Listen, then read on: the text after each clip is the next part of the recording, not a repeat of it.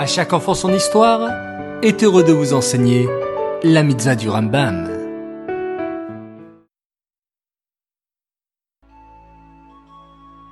Bokertov les enfants, bonjour, vous allez bien? En pleine forme? Baruch Hashem. Et dites-moi ce matin, vous avez récité un beau mot d'Ani Bravo. Aujourd'hui, l'étude du Rambam porte de nouveau sur la mitzvah positive 59 qui nous demande de faire sonner des trompettes au Beth Amikdash lors de tous les sacrifices saisonniers ainsi que dans les moments de détresse lorsque nous implorons Hachem. Hier, nous avons donné l'exemple de la sécheresse qui était une épreuve très difficile.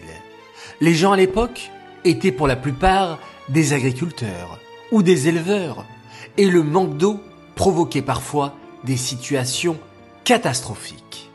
Les sages, qui décidaient que le lendemain le peuple devait jeûner, prévenaient le peuple et tout le monde se sentait concerné. Et, à votre avis les enfants, que se passait-il si la pluie tombait au milieu de la journée? C'est-à-dire si Hachem acceptait les demandes du peuple rapidement? Les Juifs devaient-ils terminer le jour en jeûnant? Eh bien, non les enfants. Lorsque la pluie tombait enfin, le jeûne s'arrêtait et pour remercier Hachem, on faisait un grand festin avec des mets délicieux. Et pour terminer la journée, en remerciant Hachem d'avoir exaucé nos prières, il fallait réciter la grande prière du Hallel.